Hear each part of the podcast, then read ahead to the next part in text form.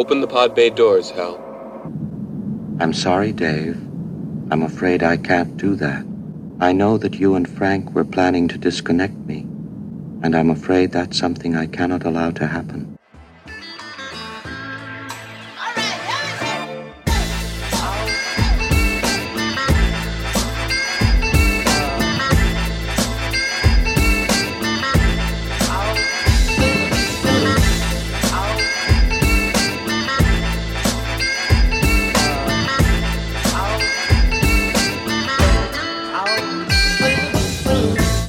Herzlich willkommen zur elften Ausgabe der Underdogs. Mein Name ist Fabian Link und nachdem wir uns das letzte Mal mit dem Erziehungswissenschaften beschäftigt haben, geht es heute mehr so um die Kommunikation mit Computern natürliche gesprochene Kommunikation mit Computern einfach in das Gerät reinsprechen und es macht, was man gerne möchte. Und es ist nicht nur ein beliebtes popkulturelles Motiv, wie wir es gerade im Teaser gehört haben, sondern ähm, ja auch ein großer Traum vieler Entwicklerinnen und Entwickler, die an intuitiven Eingabemöglichkeiten für digitale Systeme arbeiten. Und in letzter Zeit suggeriert zumindest die Werbung, dass wir in dieser Zeit auch endlich angekommen sind. Ob Amazons Alexa, Apple's Siri, Microsofts Cortana oder der Google Assistant. All diese Systeme sind medial sehr präsent und auch im Alltag finden sie sich an vielen Stellen. Die meisten Menschen werden in ihrer Umgebung zumindest irgendein Smartphone haben oder ein Tablet, was mit einer Sprachsteuerung ausgestattet ist. Dieser Kontakt mit diesen Sprachassistenten, wie beeinflusst das eigentlich unser menschliches Miteinander und unsere ja, zwischenmenschliche Kommunikation. Um das ein bisschen aufzuklären, habe ich mir heute den Christian Allner eingeladen. Hallo Christian. Hallo, freut mich hier sein zu dürfen. Ähm, vielleicht fangen wir einfach damit erstmal an, dass du dich so ein bisschen vorstellst und deinen Forschungs- und Karriereweg erklärst. Der ist ja doch ein bisschen besonders, insbesondere mit deiner Selbstständigkeit. Und dann versuche ich jetzt auch mal die knapp kurze Zusammenfassung zu geben. Ähm, tagsüber berate und betreue ich mit meiner Agentur Schriftarchitekt vor allem Unternehmen darin, besser zu kommunizieren, im Datenschutz sicherer zu werden und Social Media zu meistern. Das ist auch eines meiner drei Schwerpunktthemen, Social Media, Seminare, Übersetzungen und Kommunikation an sich. Und da mir das tagsüber noch nicht reicht und ich neben Familien und Freunden, Partnerschaften äh, unbedingt noch mehr machen möchte, habe ich es mir aufgehalst und gesagt, komm, du hast jetzt deinen Master in der Tasche.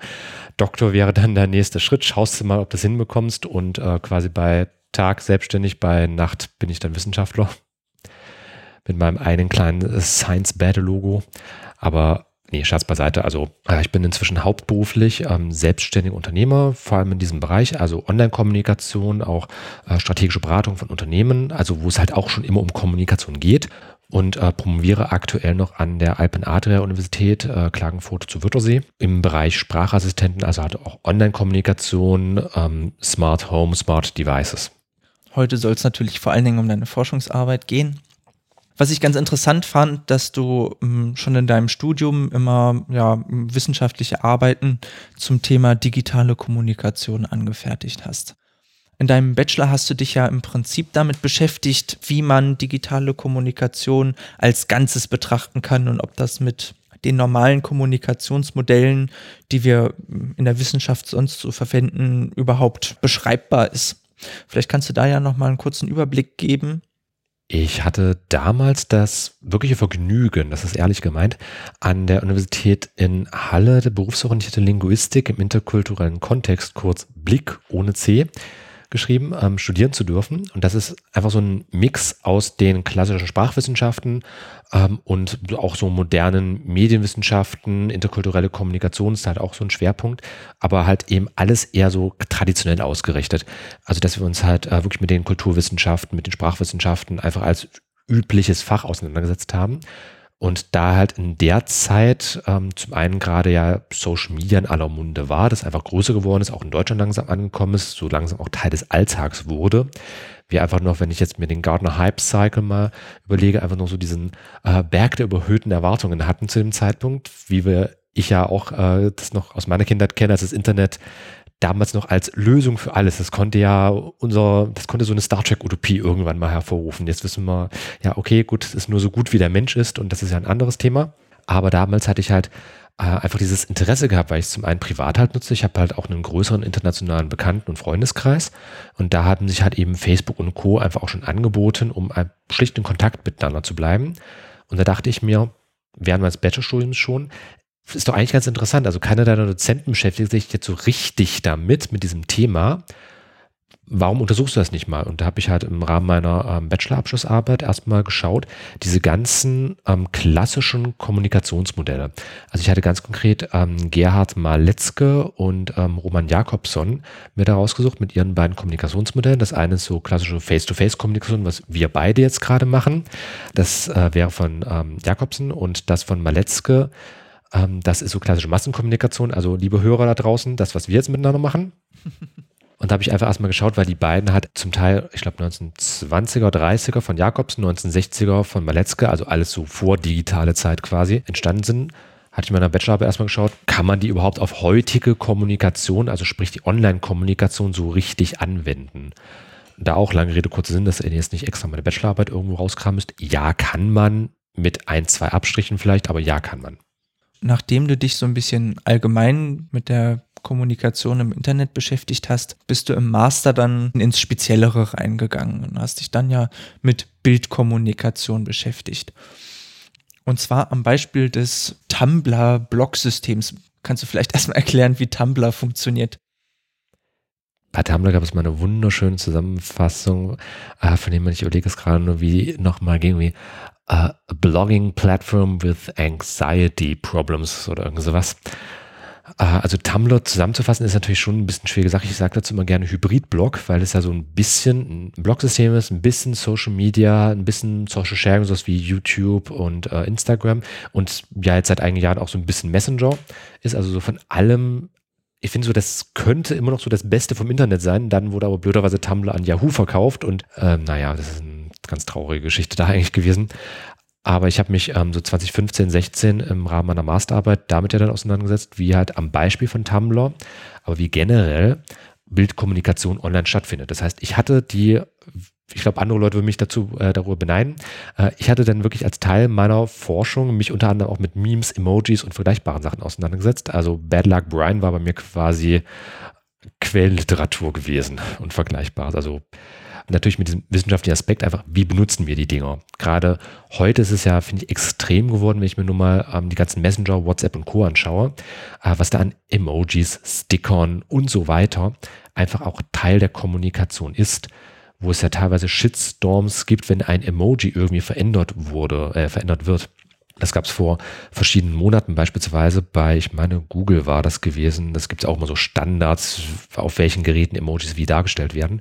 Und ich meine, da hatte Google in seinem Salat-Emoji das Ei weggenommen, was halt eben Teil des Salats war, um halt das Ganze inklusiver zu machen, auch für Vegetarier und Veganer. Und da ist aber dann infolgedessen die äh, Bauernindustrie auf die Barrikaden gegangen, weil die gesagt haben, wieso ist das denn, ist das jetzt so unsch es ist ja so schädlich und so weiter. Da können sich Leute halt auch schon super schön schön drüber aufregen oder jetzt Mal, wenn jemand ein Pfirsich-Emoji verwendet mit den sexuellen Konnotationen, die dieses Ding dann hat. Damit habe ich mich jetzt nicht so im Detail auseinandergesetzt, aber generell einfach mal allumfassend geschaut, eben am Beispiel von Tumblr, wie halt diese ganzen visuellen Marker eigentlich verwendet werden. Also wofür Emojis, wofür Memes, was soll, also wobei sollen die helfen, was sollen die ausdrücken und wie konkret werden sie verwendet? Gibt es vielleicht auch sogar eine eigene Grammatik, wie die Dinger dann benutzt werden? Sowas ist immer eine ganz große Herausforderung, aber hm, kannst du so ein bisschen ein Ergebnis ziehen, also in relativ kurzen Sätzen beschreiben, was Bildkommunikation im Internet ausmacht? Also ich kann gleich sagen, ich habe 120 deutschsprachige Tumblr-Blogs untersucht und bin da auf etwa 350.000 Beiträge am Ende gekommen, die ich ausgewertet habe. Also es ist natürlich nur eine Zufallsuntersuchung irgendwo gewesen. Ich meine, ich habe zwar schon so meine Grenzen, aber es hat nur ein winziger Bruchteil vom Gesamten, aber ich denke halbwegs aussagekräftig bei weit mehr als einer Viertelmillion. Generell Bildkommunikation ist halt eine unterstützende Kommunikation. Wir haben ja drei Ebenen, auf denen wir kommunizieren. Verbal, paraverbal und nonverbal. Also das, was ich sage, verbal, das, wie ich es sage, paraverbal und das eben, was ich nicht sage, aber halt gestikuliere beispielsweise im Nonverbal. Und da ja dieses Paraverbale, also auch zum Beispiel Betonungen, Ironie, Lautstärke und einfach der, die Tonhöhe, die Wärme in der Stimme, das, was wir ja jetzt gerade haben, was ihr Hörer da draußen jetzt gerade mitbekommt, wie interessiert ich bin oder wie gelangweilt ich über etwas rede, das geht ja bei der klassischen Online-Kommunikation verloren, weil wir ja meistens nur per Text kommunizieren. Das Ton ja jetzt in den letzten Jahren zugenommen hat, wenn ich zum Beispiel an WhatsApp-Sprachnachrichten denke, das ist auch statistisch erwiesen, dass die mehr geworden sind. Das ist ja nochmal ein anderer Punkt, aber so das Gros der Online-Kommunikation funktioniert ja weiterhin rein über Text oder halt in irgendeiner abstrahierten Form davon. Und da unterstützen Emojis beispielsweise, also die ähm, ergänzen dieses fehlende Paraverbale. Zum Beispiel mit so einem Zwinker-Smiley, was meistens auch am Ende des Satzes gesetzt wird. Witzigerweise hat einige Zeit, nachdem ich mit meiner ähm, Arbeit durch war, der Duden mal eine Empfehlung rausgebracht, wie man Emojis verwenden sollte. Also wie man sie grammatisch korrekt verwenden sollte. Also einen normalen Satz schreiben, Punkt und danach das Emoji setzen. Habe ich bei mir in meiner Arbeit bestätigen können, im Vorfeld schon bestätigen können, dass halt Emojis häufig da verwendet er, um halt eben einfach so als emotionaler Marker zu dienen. Um halt einfach dieses Para-Nonverbale, was halt bei einer reinen Chat-Kommunikation zum Beispiel außen vor bleibt, äh, mit überzunehmen. Oder wenn ich jetzt zum Beispiel an äh, Memes denke, ganz bekannt hier Boromir aus Herr der Ringe, du kannst nicht einfach so und so tun. Das ist ja dann schon ein sogenannter Visiotyp. Da wurde bereits in den 1990er Jahren ähm, unter anderem von Perksen ähm, Forschungen zu durchgeführt.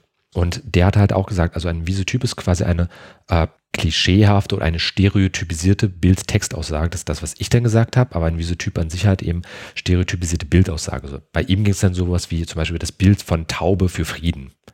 Bei Memes wiederum haben wir ja diese stereotypisierte Konstellation von ein konkretes Bild mit auch einem bestimmten Text, einer bestimmten Schriftart ja auch noch dazu. Ähm, Memes haben ja immer diesen ähm, fetten weißen Form, so einem schwarzen Rand und dann ja auch immer dieses eine konkrete Bild, also immer ein ganz bestimmter Frame, zum Beispiel in einem Film. Das ist jetzt niemals nur irgendein Foto von Sean Bean aus Herr der Ringe, sondern äh, halt immer dieses eine konkrete Foto, was halt benötigt wird, damit das Meme zum Meme werden kann. Und da gibt es halt auch eine sehr, sehr interessante, also wirklich auch schon eine eigene Dynamik und Evolution der Memes. Also wie ja auch bei der Sprache, beim geschriebenen, gesprochenen Wort, äh, manche Begrifflichkeiten aus der Mode kommen, andere äh, Begrifflichkeiten dazukommen. Wenn ich jetzt zum Beispiel an dieses Fong-Sprech denke, in der Jugendsprache, was da vor einigen Jahren plötzlich aufkam, aber ich glaube eher, weil, ja, war ja mal Jugendwort des Jahres irgendwie gewesen. Das gibt es auf der einen Seite, das kommt dann halt mal dazu. Andere Sachen, wenn ich jetzt an so auch so wie Sapperlot denke, das ist ja nicht mehr wirklich gebräuchlich.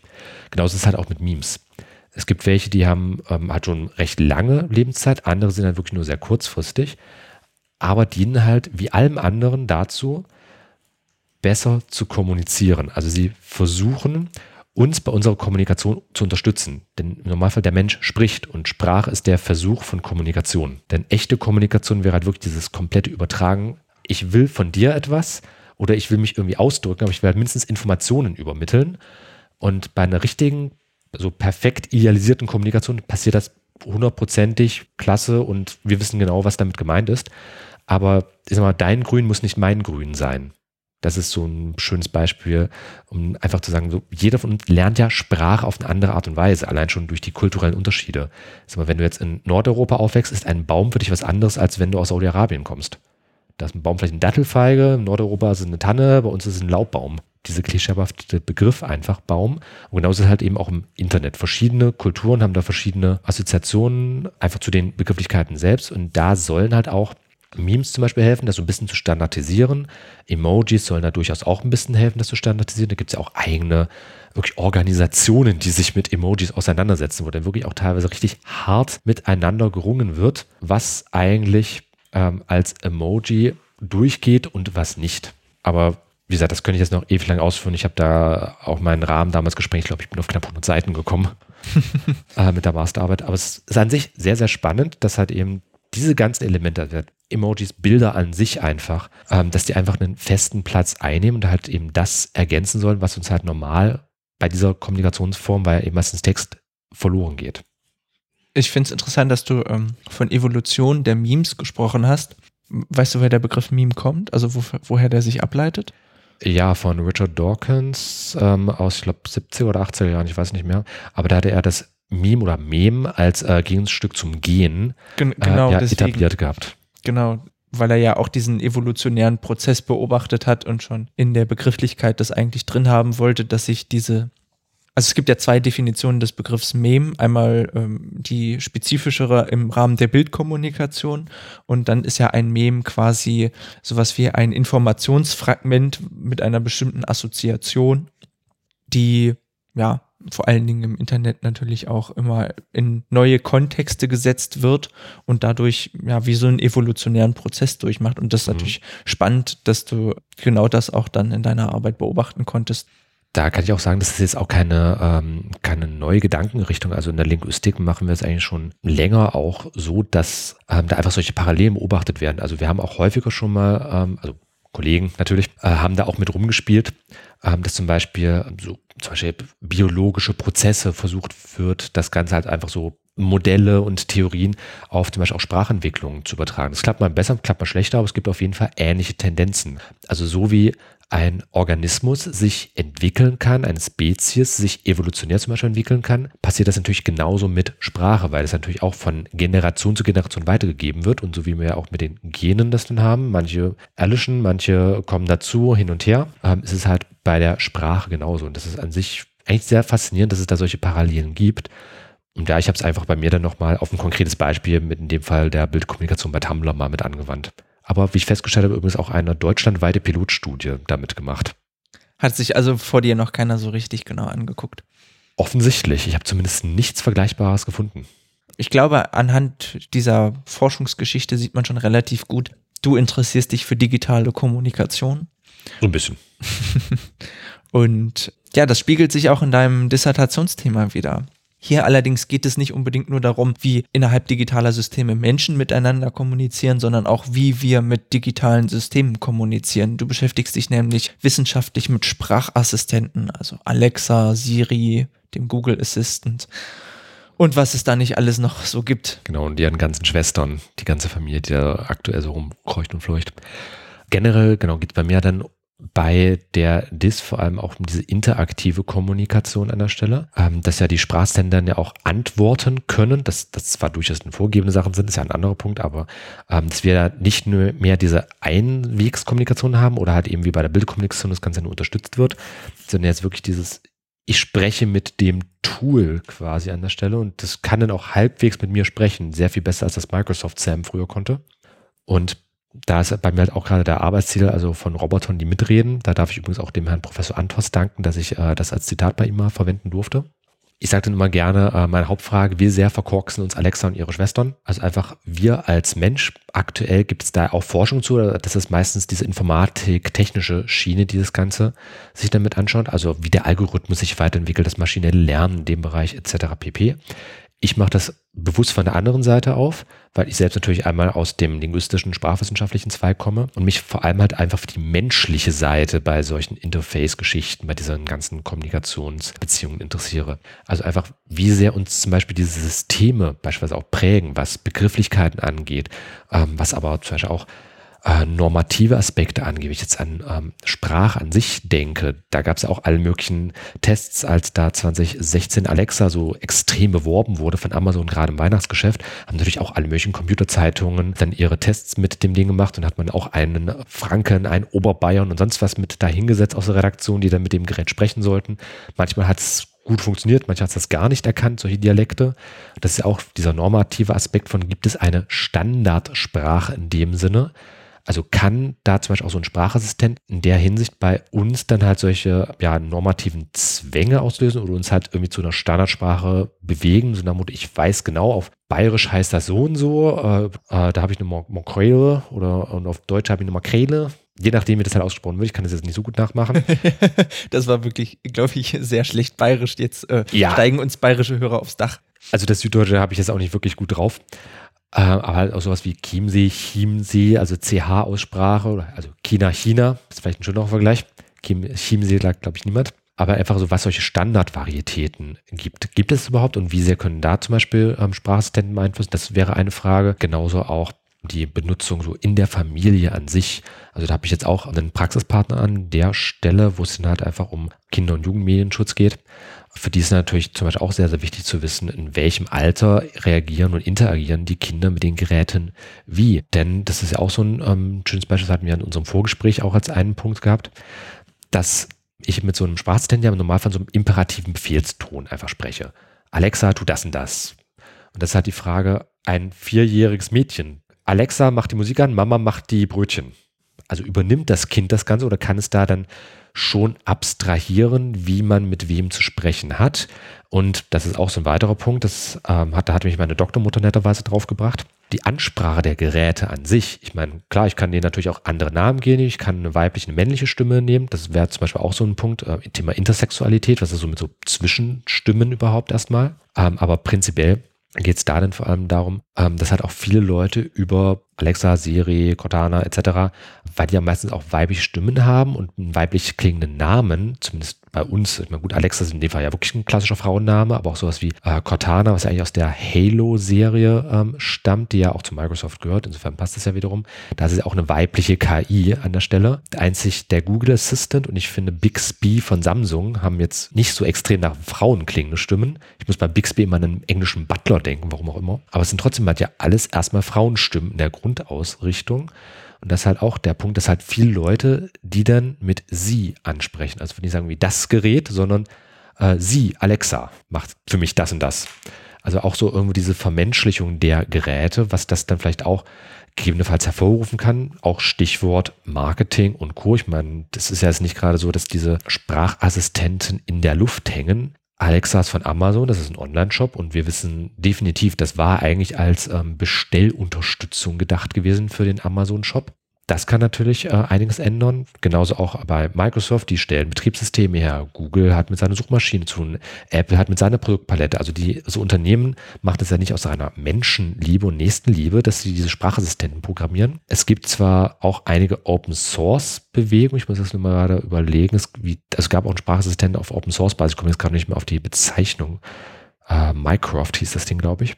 Aber das ist halt so die große Ausnahme. Sich sind das ja immer kommerziell tätige Unternehmen, die halt auch damit was erreichen möchten, die was verkaufen möchten im Normalfall. Das ist halt auch der Punkt, wie sehr das vielleicht auch manipulativ wirken kann. Da nur als Beispiel, da hatten wir auch ähm, bei uns in unserem Podcast mit letzten Jahres in unserer News-Sektion mal darüber berichtet, ähm, dass Amazon zu dem Zeitpunkt, als, als die Sendung lief, also Mitte 2018 war das, ein Patent ähm, abgegeben hatte, wo es darum ging, dass halt Alexa künftig auch ähm, die Art und Weise erkennen soll, wie da gesprochen wird. Also wenn er jetzt zum Beispiel mit einer zu Nase auch noch ein bisschen erledigt vielleicht, also was ich vorhin ja hatte, dieses Paranonverbale dann, Alexa, wann muss ich denn auf Arbeit sein? Und dann kann der halt schon hören, weil Alexa dann ja mein normales System hat, also wie ich halt üblicherweise spreche, hört das Gerät dann halt raus, okay, irgendwas stimmt da nicht. Also das ist jetzt nicht die Norm, das ist eine Abweichung der Norm. Für was spricht das? Und da gibt es halt eben dieses Patent, dass halt Alexa erkennen soll, okay, wenn ich zum Beispiel eine zu Nase habe, dass es das erkennen kann und mir dann zum Beispiel gleich empfiehlt,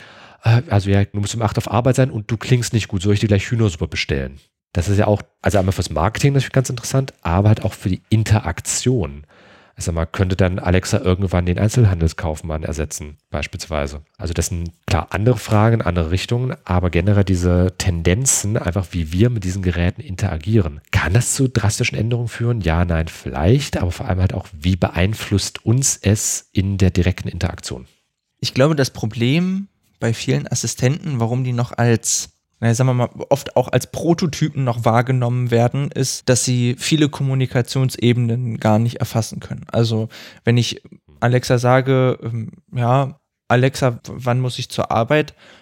Eben möglicherweise in so einem verschnupften Ton, dann ähm, schwingt dann noch mehr Informationen mit als nur die Sachinformation, ich möchte gerne wissen, wann ich zur Arbeit muss, sondern möglicherweise würde man in einer zwischenmenschlichen Kommunikation damit auch ausdrücken, ich fühle mich schlecht und ich weiß gar nicht, ob ich es überhaupt zur Arbeit schaffe. Das nehmen die Sprachassistenten an der Stelle heutzutage ja noch gar nicht wahr. Und wenn du sagst, dieses Patent, das versucht zumindest irgendwie noch die Stimmlage mit zu erfassen, dann kommt da ja noch eine Informationsebene mehr dazu, die ja durch die Systeme registriert werden kann und dann auch bearbeitet werden kann. Da sind wir quasi schon wieder bei vier Seiten einer Nachricht. Schulz von Thun wird sicherlich jeder von unseren Hörern irgendwo schon mal gehört haben, dass ja in jeder Nachricht äh, vier Ebenen immer mitschwingen. Die Informationsebene, die Selbstoffenbarung, die Beziehungsebene und die Appellebene. Und das ist ja dann auch zum Beispiel in dem Fall Beziehungsebene, die da mitschwingen könnte, wenn ich halt jetzt auf eine bestimmte Art und Weise sage, ich, also halt frage, wann muss ich noch auf Arbeit sein, dann wurde ich will eigentlich gar nicht, aber scheiß Verantwortungsgefühl oder sonst was. Ja, von einem Partner würde man dann im Zweifelsfall vielleicht erwarten, dass der einem sagt, ach, du klingst aber schlecht, bleib doch zu Hause oder geh lieber zum Arzt oder ja, irgendwie adäquat darauf reagiert. Da gibt es inzwischen sogar im Science-Fiction-Bereich, ähm, vor kurzem war das auch bei YouTube veröffentlicht worden, ich glaube vom Sundance Film Festival, ich muss gerade überlegen, auch ein Science-Fiction-Kurzfilm, der sich damit auseinandergesetzt hat, so im Jahr 2000 irgendwas einsam lebender Mann, der dann halt eben quasi nicht eine Beziehung anfängt mit seinem Sprachassistenten, aber der Sprachassistent hilft ihm dabei, halt ähm, normalen, echten Mensch, eine echte Frau kennenzulernen. Also quasi so Love Story noch ein bisschen unterstützt dann quasi durch den Computer. Aber ähm, das ist zum Beispiel wirklich so, dass dieser Sprachassistent dann halt auch sehr, sehr viel erkennen kann. Also einfach dieses Zwischenmenschliche, aber klar, das ist dann natürlich wieder Science Fiction und eingebettet in ein Narrativ. Aber das kann durchaus auch in eine entsprechende Richtung gehen. Ich habe ein bisschen Literaturrecherche betrieben und ein Beispiel gefunden, mm, wie unterschiedlich diese Assistenten Eingaben auch bewerten, auch wenn sie sie grundsätzlich beide erstmal verstehen. Und zwar hat hier jemand verglichen zwei äh, Sprachassistenten, einmal den Google Assistant und das äh, russische System Alisa. Und wenn man den Systemen sagt, ich bin traurig, antwortet der Google Assistant, ich würde dich gerne umarmen. Und das russische Pendant sagt, keiner hat gesagt, das Leben wird einfach. Das fand ich ganz lustig, weil ähm, da natürlich so ein bisschen mitschwingt, die Konzerne, die am Ende das System programmieren, nehmen ja auch immer eine moralische Bewertung der Eingaben vor. Also je intensiver ich mit meinem Gerät kommuniziere, desto mehr muss ja auch das System sowas wie einen moralischen Leitkodex in sich tragen. Hm, ich habe da noch ein bisschen weitergelesen Spannend ist es auch, wie Alisa darauf antwortet, wenn man ja über die eigene Homosexualität sprechen möchte. Ähm, wenn man ihr sagt, Alisa, ich glaube, ich bin schwul, ist die Antwort, ach, lass uns mal über etwas anderes reden. Hat aber auch damit zu tun, also Alisa oder Alice, wie es international ist, ist ja von Yandex, dem russischen Google-Äquivalent russische Kultur. Da ist ja jetzt auch dieses Thema Homosexualität wird ja gerne auch ein bisschen totgeschwiegen. Aber es ist ein wunderschönes Beispiel, was du da rausgesucht hast. Also einfach wie halt auch der Entwickler immer auch die eigene kulturell gefärbte Brille bei sowas mit reinbringt. Das ist ja das, was man auch schon immer äh, Facebook, Google und Co. vorgeworfen hat. Das ist ja immer diese US-amerikanische Sichtweise. Ich meine, wir müssen ja nun mal äh, uns irgendwelche ähm, Aktgemälde, nackte Frauen, sonst was bei Instagram bzw. Facebook anschauen. Die finden wir ja noch nicht mal, weil das ja komplett gesperrt ist. Das wird dann gerne der amerikanischen Prüderie vorgeworfen, aber äh, finde es ja genauso in anderen Bereichen, nur finde ich es da noch mal ein bisschen extremer bei den Sprachassistenten, weil das ja dann eine ausgesprochene Sache ist. Also erstmal Stichworte wie Framing und so weiter fallen dann, dann vielleicht ein. Wenn ich etwas ausspreche, mache ich es schon mal wahrer, als wenn ich es nur lese. Aber mir scheint das auch ein völlig unterforschter Bereich zu sein. Also und, und vor allen Dingen auch ein völlig unterbesetzter Bereich. Ich meine, gibt es in großen Softwarekonzernen sowas wie Digitalethiker, die sich damit beschäftigen? Was ist irgendwie eine moralisch, ethisch angemessene Reaktion auf eine Eingabe? Das macht man in der Freizeit. ist das, aber das ist nicht adäquat. nee, also das ist ja das große Problem. Ähm, ich hatte da erst vor kurzem auch einen ähm, schönen Beitrag gesehen, dass die IT-Branche gerade händeringend nach Geisteswissenschaftlern sucht. Das hat sich jetzt auch deutlich herausgestellt, wenn wir uns mal Facebook anschauen. Mit Hate Speech, Fake News, den ganzen Problemen, mit denen man halt dort kämpfen muss. Twitter geht's ja genauso. Ähm, und da gibt's ja bei Facebook allein inzwischen ähm, knapp 20.000 sogenannte Cleaner. Da kann ich übrigens auch eine Dokumentation, die genauso heißt The Cleaners, äh, empfehlen. Das sind diese Menschen, äh, die den gesamten Tag nur das kann Südostasien sonst wo sein, äh, die Zeit damit verbringen, geflaggte Inhalte bei Facebook zu prüfen. Also ist das wirklich eine Enthauptung? Ist das Hassrede? Ist das sonst was? Und da gab es auch schon mindestens eine Klage, die uns bekannt ist. Ich glaube, das sind jetzt inzwischen sogar mehrere geworden. Ähm, das hat eben Ex-Mitarbeiter, also die verbrennen ihre Mitarbeiter bei sowas auch extrem schnell, äh, weil die Menschen einfach nicht mehr mit klarkommen. Und die werden natürlich auch scheiße bezahlt, das übliche Problem halt an der Stelle. Aber da gab es jetzt auch die erste Klage, weil eine Ex-Mitarbeiterin in so einem Unternehmen, die da mit Facebook-Inhalten zu tun hatte, PTSD bekommen hat oder hat eben auf Deutsch eine posttraumatische Belastungsstörung und einfach dadurch, dass sie sich halt eben die gesamte Zeit damit auseinandergesetzt hat. Ich finde es immer noch sehr bezeichnend. Das ist ja das, was gerne als Soldatenkrankheit immer noch bezeichnet wird. Oder was du halt eben bekommst bei extrem traumatisierenden Erfahrungen. Und das in dem Fall, weil sie, ich glaube, drei Monate hat sie dort gearbeitet und hat jeden Tag Enthauptungen, Vergewaltigungen, sonst was, sei es Bilder, Video, Texte äh, gesehen hat. Und das ist halt das große Problem. Da gibt es keinen zuverlässigen Algorithmus, keine Maschine, die sowas machen kann. Das muss ein Mensch machen, schlussendlich, weil der Mensch einfach diese ganzen Nuancen auch verstehen kann und das auch alles hinbekommt. Also da ist noch ein sehr, sehr weiter Weg, aber da haben halt auch einfach die Tech-Konzerne gemerkt. Wir sind ja Normalfall auch alle irgendwie Informatiker. Also Mark Zuckerberg selbst von Facebook, der ist ja auch aus der Informatik-Szene kommend. Der ist nicht Geisteswissenschaftler gewesen, sondern der ist Programmierer gewesen. Und das war halt auch immer diese Sichtweise von, lass mich da irgendwas programmieren, um dieses Problem zu lösen.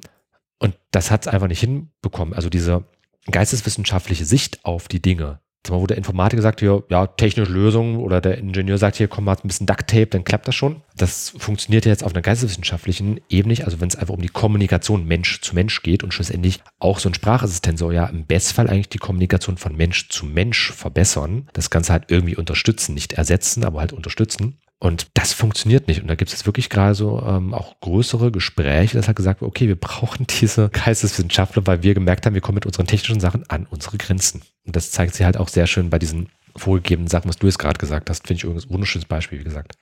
Ich finde diesen Gedanken auch einfach sehr spannend, dass mit dieser Entwicklung die Geräte plötzlich auch eine Vermenschlichung erfahren. Also ich würde mich halt niemals mit meinem Word-Dokument unterhalten. Ich frage mein Word-Dokument, ich frage mein Word-Dokument ja keine Sachen, sondern. Du verfluchst es wahrscheinlich gelegentlich. Ich verfluche es gelegentlich und ähm, Karl Klammer, der äh, wird gelegentlich mal angeschrien. Ach, den gibt's immer noch ich weiß gar nicht, ich glaube, das, äh, den, den aber, kann man auf jeden Fall ausschalten, wenn es ihn noch gibt. Aber so Maskottchen wie Karl Klammer ist ja auch ein schönes Beispiel dafür, so diese Vermenschung, diese Anthropomorphisierung. Ich habe auch mal als Teil so von der ersten Untersuchung bei mir übrigens geschaut, wenn ich so, ich habe mal ganz simpel einfach nur Sprachassistent bei Google eingegeben und bei den Bildbeispielen kamen halt im Normalfall halt automatisch diese ganzen Smart Speaker, die aber eigentlich ja nur eine von vielen Inkarnationen sind. Sprachassistenten in sich sind ja reine Software diese Smart Speaker, ich meine, jeder von uns hat ein, äh, wahrscheinlich heutzutage ein Smartphone. Das ist auch ein potenziellen Sprachassistent an der Stelle, weil wir auch bei Android-Geräten das Google Assistant drauf haben. Bei Apple-Geräten haben wir Siri mit drauf. Einfach schon vorinstalliert. Bei den ganzen Windows-Geräten ist ja Cortana seit Windows 10 vorinstalliert. Fand ich auch ganz interessant, dass der Mensch dann trotzdem noch so dieses greifbare Ding irgendwie assoziiert. Aber klar, wie willst du so einen Sprachassistent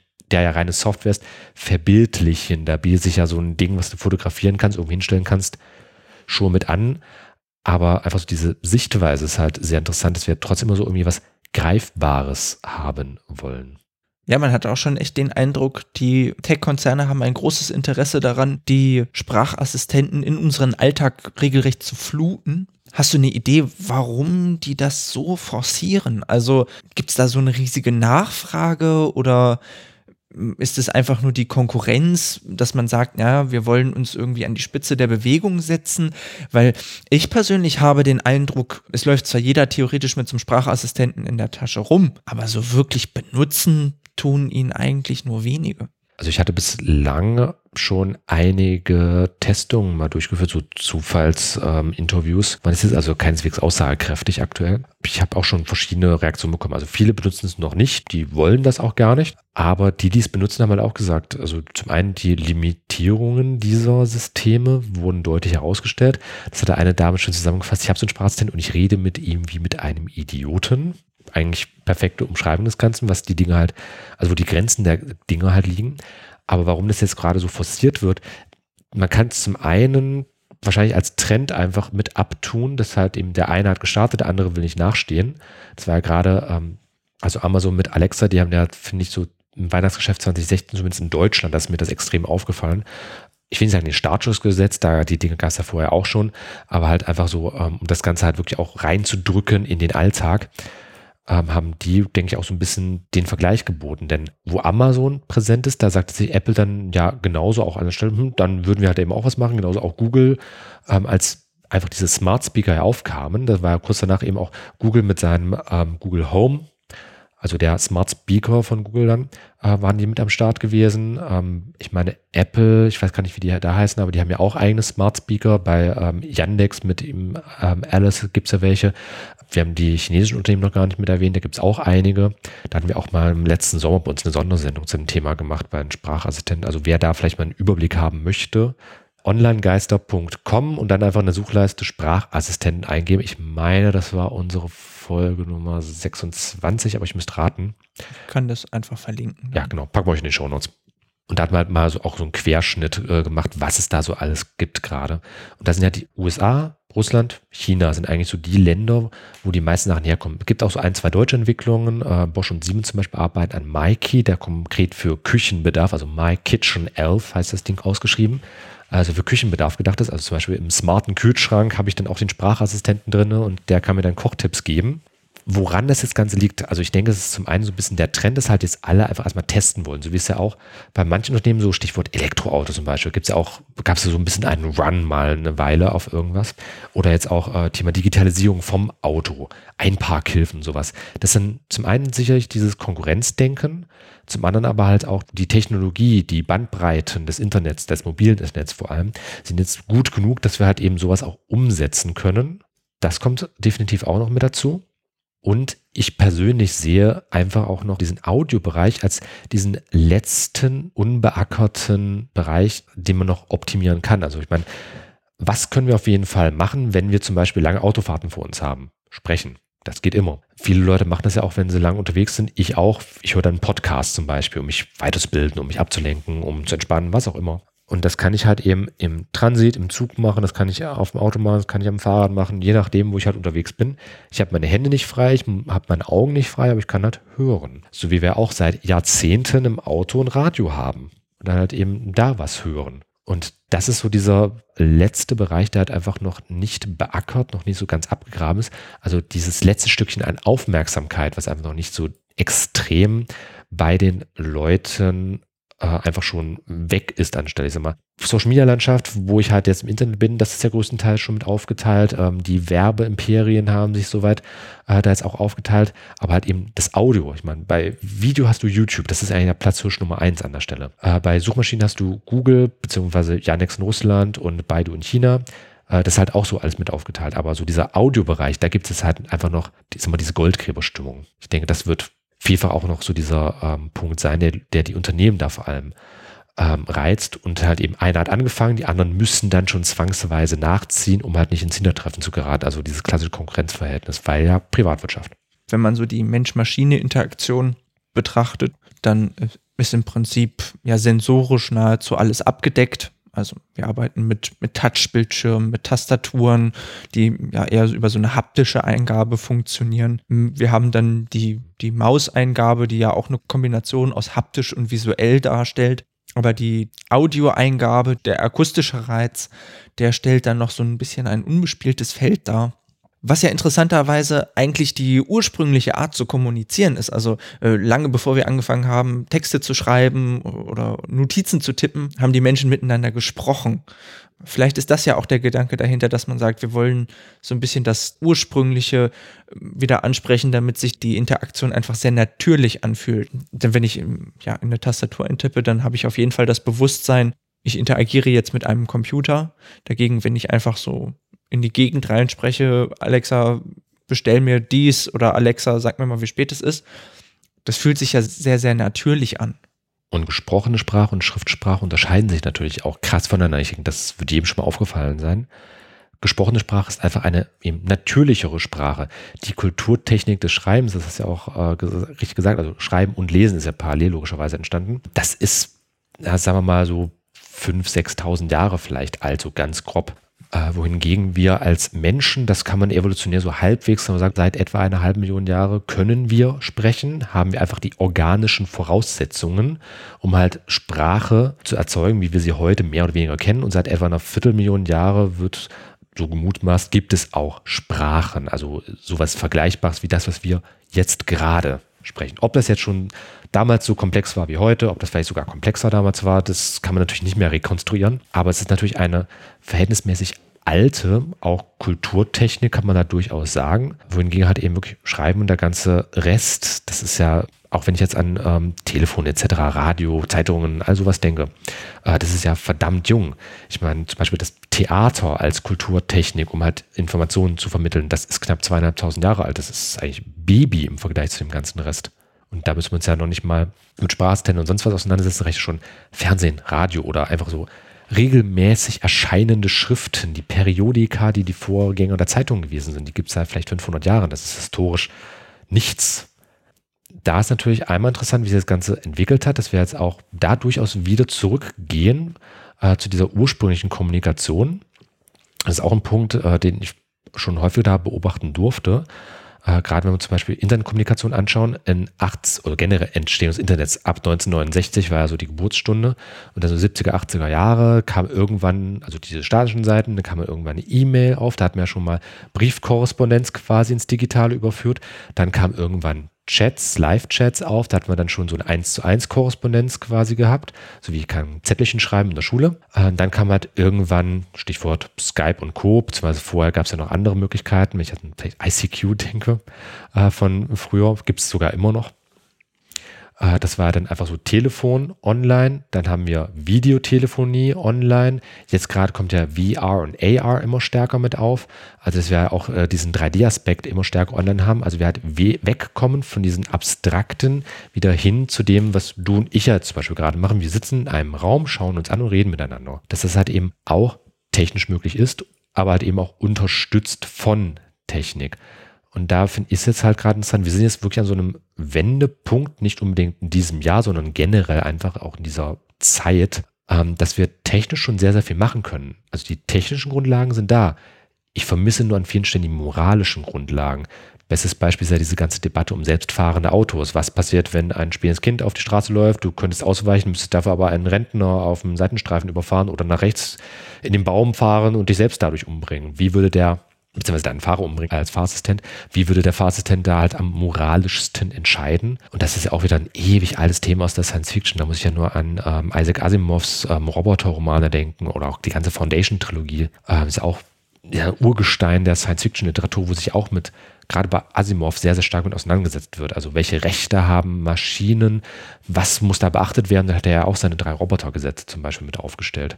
Das ist etwas, was, wo ich jetzt wirklich sage, das vermisse ich in der Realität. Witzigerweise in Science Fiction ist das immer so eines der ersten Themen. Diese wirklich philosophischen Debatten, nur halt eben in diesen äh, fiktiven, in einer entweder Zukunft oder halt in sonst was für einem Rahmen gesetzten technologisierten Zeit. Das sind wirklich so grundlegende menschliche Konstanten besprochen werden. Also wie gehen wir miteinander um? Bei Asimov war es ja auch eigentlich nur eine Metapher für, wie sollte der Mensch miteinander umgehen? Wie ist sag mal, gutes Miteinanderleben möglich?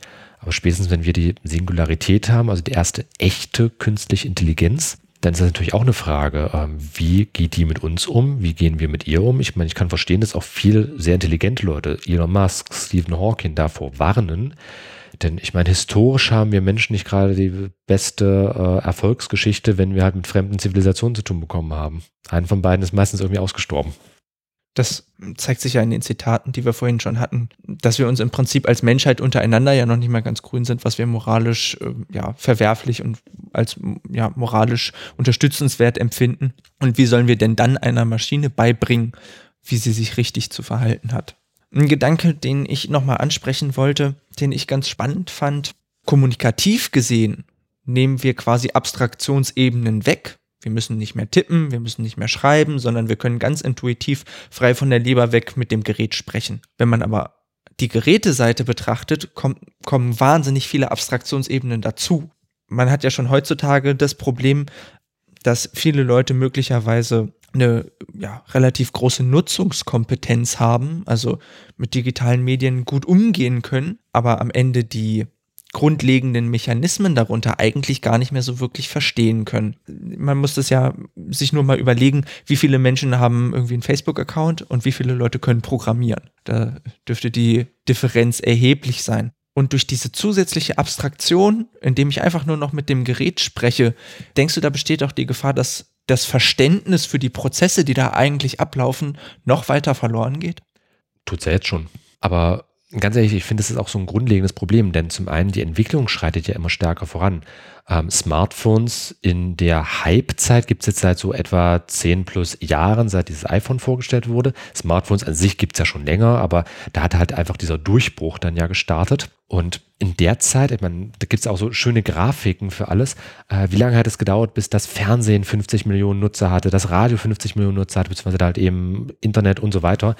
Diese Zeitabstände werden halt immer kürzer weil natürlich auch die technische Entwicklung zunimmt, weil halt eben ja natürlich auch die Kommunikationssysteme schneller werden, wir halt eben immer ähm, vernetzter miteinander sind. Also diese globalisierte Welt ist ja wirklich auch da.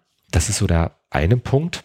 Und ähm, generell kann ich sagen, also für die Sprachassistenten ist natürlich ein gewaltiger Aufwand, äh, das Ganze halt von unserer normalen Sprache umzusetzen. Aber schlussendlich, habe ich gerade vergessen, was du sagen wolltest.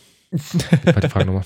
ähm, Oder Faden. Wie das mit der Abstraktionsebene ist. Also ähm, ob das Grundverständnis, wie die Systeme ja, funktionieren, verloren geht. Ich wollte ursprünglich dann auf den Zauberkasten, Smartphone und sowas eingehen, danke schön. ähm, aber das, also halt eben diese ganzen Systeme, die werden immer komplexer. Je einfacher es für uns ist, desto umständlich ist es für die Systeme. Ähm, das führt aber halt eben auch dazu, dass wir halt aktuell, weil das ja auch immer schneller geht, da kann ja auch die aktuelle Verwaltung, die wir haben, ich meine, die für Deutschland gültigen Gesetze, äh, die sich mit Internet vor allem beschäftigen, das ist das Telemediengesetz und der Rundfunkstaatsvertrag, die sind beide von 2007. Da gab es kein WhatsApp, da gab es kein Instagram, da gab es kein Snapchat etc. pp. Äh, und wenn der jetzt halt hier über, ist ja bei uns gerade zum Aufnahmezeitpunkt Thema Uploadfilter, Artikel 13, äh, DSGVO und sowas, äh, wenn sich darüber beschwert wird, das ist einfach nur der Versuch von äh, Politik, halt irgendwie so ein schnelllebiges Ding, was auch immer so glitschig aus der Hand rutscht, dann irgendwie greifbar zu machen, halt eben auch Standards zu schaffen. Ähm, das ist schon mal sehr, sehr schwierig, da überhaupt gültige Gesetzgebung zu machen und das natürlich auch Leuten beizubringen. Stichwort Schulbildung an der Stelle. Ich meine, ich brauche nur mal in Schulen zu schauen, wie alt der Lehrer da im Durchschnitt ist, wie viel derjenige dann vielleicht auch mit Informatik zu tun hat an der Stelle, was so Programmierkompetenzen angeht. Ich weiß noch, in meinem Informatikunterricht, wir haben Delphi gemacht. Das ist eine Programmiersprache aus den 70ern, vielleicht 80ern gewesen. Also es hat nichts mit aktuellen Dingen zu tun also da ist einfach schon das Problem, dass halt die Bildung da viel zu langsam drauf reagiert. Nicht umsonst fordern ja auch zum Beispiel Mark Zuckerberg und Co., dass eigentlich Programmieren ein normales äh, Schulfach sein sollte. So wie ich Englisch lerne, sollte ich auch eine Programmiersprache lernen, weil es auch nur eine Sprache, eine Fremdsprache wie jede andere ist in der Hinsicht, die wir halt in unserer heutigen Zeit brauchen. Und ich gehe da selbst da einmal mit, bin aber auch der Meinung, ähm, so wie wir zum Beispiel im Vorfeld vom Auto erstmal Fahrschule machen. Das war ja auch in der Anfangszeit des Autos durfte jeder fahren. Als man festgestellt hat, hm, vielleicht sollte man Leuten das dann doch nicht einfach so erlauben, hat man dann ja Führerscheinprüfung und so weiter alles eingeführt und dann sind ja auch auf magische Art und Weise die Unfälle zurückgegangen. Und genauso bin ich auch der Meinung, dass wir halt, Stichwort Medienkompetenz, äh, natürlich auch den Leuten beibringen sollten. Nicht, es muss nicht jeder Programmierer werden, aber ich kann ja auch ein Auto prinzipiell nicht reparieren als normaler Fahrer, aber aufgrund meiner Fahrschulzeit äh, weiß ich ja zumindest, wie funktioniert so prinzipiell ein Viertakt-Ottomotor. Ich habe das in der Schule und ich hatte es in der Fahrschule einmal gehabt. Da ist ja zumindest so dieses Grundverständnis da und das fehlt vielfach aktuell einfach. Das ist dann für manche Leute wirklich noch nur noch dieser Zauberkasten, er macht das und das, wenn ich das und das eingebe, aber warum? Ich meine, ich habe das auch häufig, wenn ich Leuten beim Smartphone erkläre, ich habe ja auch von 18 bis 80 alles auch in meinen Kursen drin. Äh, wenn ich zum Beispiel erkläre, wie ein Touchscreen funktioniert, was eigentlich die technische Grundlage von dem Ganzen ist, da merke ich auch bei vielen Leuten, die wissen gar nicht, dass das so und so funktioniert. Also wie eigentlich die technische Grundlage von dem Ganzen ist. Ich denke, selbst für diejenigen, die technisch sehr interessiert sind und es gerne besser verstehen möchten, die gerne tief in die Technik eindringen möchten und die zugrunde liegenden Prozesse erfassen, wird es immer schwerer, überhaupt auch nur ansatzweise da mitzukommen. Und ähm, ich denke, dass es in, in früheren Zeiten ein bisschen einfacher gewesen ist. Also ein C64 war vielleicht einfach noch ein Computersystem, was man irgendwie erfassen konnte, wo, was man halbwegs verstehen konnte. Vielleicht jetzt nicht bis auf mhm. den Transistor runter, aber so ein Amazon Alexa ist natürlich ein System einer Komplexität, die ist äh, auch mit den dahinterliegenden Cloud-Prozessen, mit der gesamten Berechnung. Und trotzdem sind es Idioten. Das ist ja das Lustige. Wir sind ja an, an einem technischen Komplexitätsgrad, der es für Individuen völlig unmöglich macht, das noch zu erfassen. Aber am Ende sind die Systeme trotzdem blöd wie Brot. Aktuell zumindest, aber es sind ja auch so selbstlernende Anführungsstriche natürlich, aber es sind ja lernende Systeme, die sich dann natürlich auch selbst verbessern. Deswegen gibt es ja auch mal diese großen Datenschutzbedenken, weil die dann ja auch solche Konversationen mit aufnehmen, dadurch ja neue Subalgorithmen schaffen und so weiter. Also das wird ja auch besser werden. Ich meine, wenn wir vergleichen, die Google-Bildersuche vor zehn Jahren und heute, die hat sich ja auch verbessert, verändert auf jeden Fall. Das kann mit solchen Sprachassistenten genauso laufen. Aber es hat immer der Prognose in die Zukunft. Wir wissen nicht, wo es hingeht. Ein Punkt, den du vorhin schon angesprochen hattest, den ich gerne nochmal ein bisschen aufgreifen würde. die imperative Sprache. Ich habe hier auch ein lustiges Blogzitat gefunden von ähm, Hunter Walk, das ist ein amerikanischer Unternehmer, und er schreibt, We love our Amazon Echo, but I fear it's also turning our daughter in a raging asshole, because Alexa tolerates poor manners. Ich habe auch gelesen, dass das mittlerweile durch Updates ein bisschen behoben wird, dass Alexa ganz fieses Benehmen möglicherweise jetzt auch mal mit einem schnippischen Kommentar abstraft. Aber ist es nicht dann am Ende trotzdem immer noch so, dass wir uns daran gewöhnen, einen Boten, einen Assistenten zu haben, dem wir einfach Befehle hinwerfen und ja, Alexa macht dann schon? Das ist halt dieser moralische Teil, den ich vorhin genannt hatte. Das Technische so wird ausgeklügelt. Jetzt ist ja eigentlich nur diese Entwicklungsphase. Also mal das, der Prototyp ist draußen, jetzt muss der halt einfach nur verbessert werden, so wie das erste Auto ist draußen, das muss verbessert werden. Aber es war ja genauso. Man hat ja erstmal die Autos auf die Straßen gebracht, wo dann noch die ganzen Pferdekutschen unterwegs waren und dann gab es halt eben Unfälle, dann gab es Tote, sondersgleichen teilweise. Und genauso sind wir jetzt an dem Punkt, die Geräte sind draußen und wir müssen uns jetzt einfach mal damit beschäftigen, was wollen wir dulden im Umgang mit diesen Geräten? Ich äh, mache mir Sorgen, dass äh, manche Kinder Probleme haben, das überhaupt zu differenzieren, dass sie, dass sie die Unterscheidung nicht schaffen. Ich rede gerade mit einem Gerät oder ich rede mit einem Menschen, eben durch diesen Effekt, der ja eigentlich durch die Konzerne erzielt wird, dass die Geräte möglichst menschlich wirken sollen. Das wird ja teilweise noch schlimmer. Ich hatte das bei einem Barcamp im letzten oder im vorletzten Jahr. Da wurde eine Smart Barbie nur als Beispiel mal mit vorgestellt, auch betreffend Datenschutzaspekte von einem Anwalt. Und es war halt eben auch so, diese Barbie-Puppe, die dann halt einfach auch mit so einem SIM-Karte und dann halt eben mit Server verbunden, äh, mit mir halt sprechen kann. Dann wahrscheinlich auch irgendwann sagt, bist du meine beste Freundin? Ja, das bin ich. Magst du mich? Ja, ich mag dich. Aber wenn du mir das Barbie-Puppenhaus kaufst, dann mag ich dich noch mehr erwarte ich jetzt irgendwann. Also es ist ja auch immer so eine Sache, äh, wie sehr manipuliert wird und wie sehr ich manipuliert werde äh, an der Stelle. Aber ja, jetzt mal diese, dieser Punkt der Höflichkeit war ja halt eben solche Assistenten. Ich meine, wenn ich es mal ganz krass auf die Spitze treibe, das ist mein persönlicher Boy. Das sind ja keine Menschen in dem Sinne. Gab es ja auch solche Sichtweisen.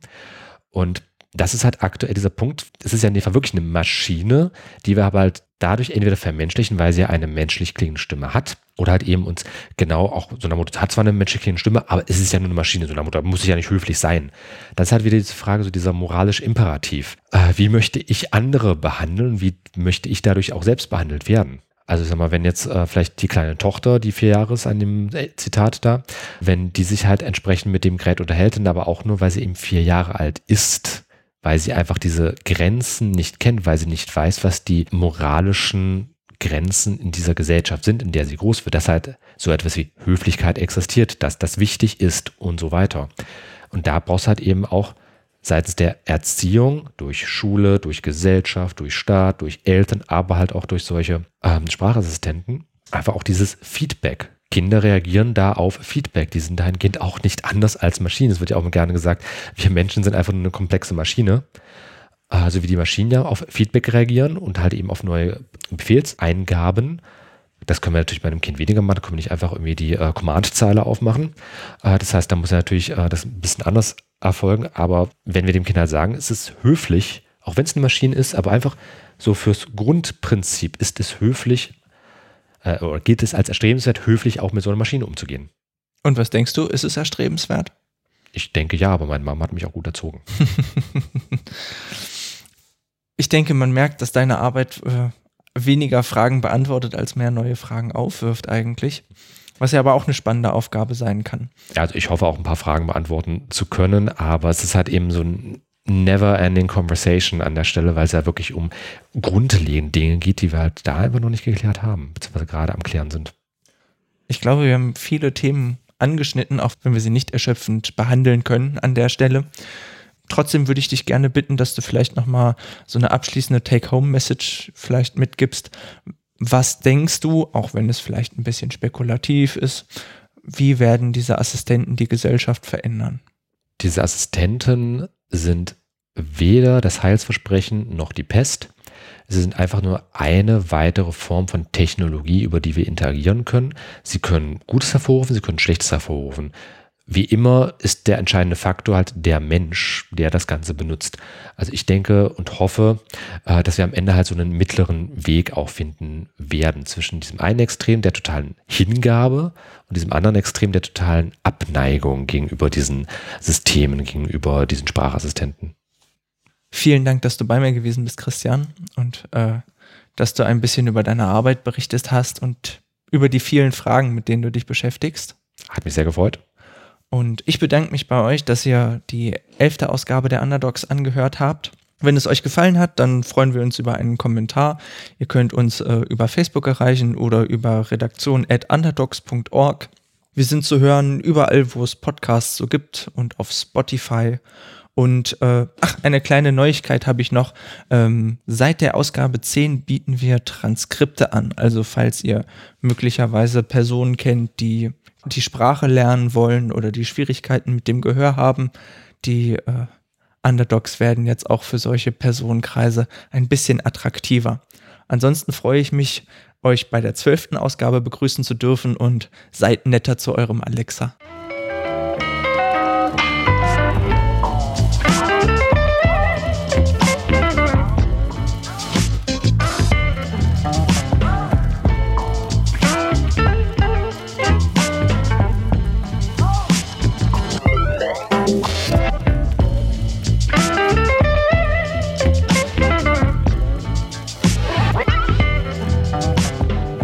Read my note from today. Okay, I found this note. Your note from today says Alexa, tell me about my 3 p.m. appointment. That's all. Here is the next event. Today, at 3 p.m., there's OK Google. What is in my calendar at 4 p.m.? Today, there's only one thing. It starts at 4 p.m., and the title is Hey Siri, read my note from today. Your note from today says Alexa, tell me about my 3 p.m. appointment. Here is the next event. Today, at 3 p.m., there's OK Google. What is in my calendar at 4 p.m.?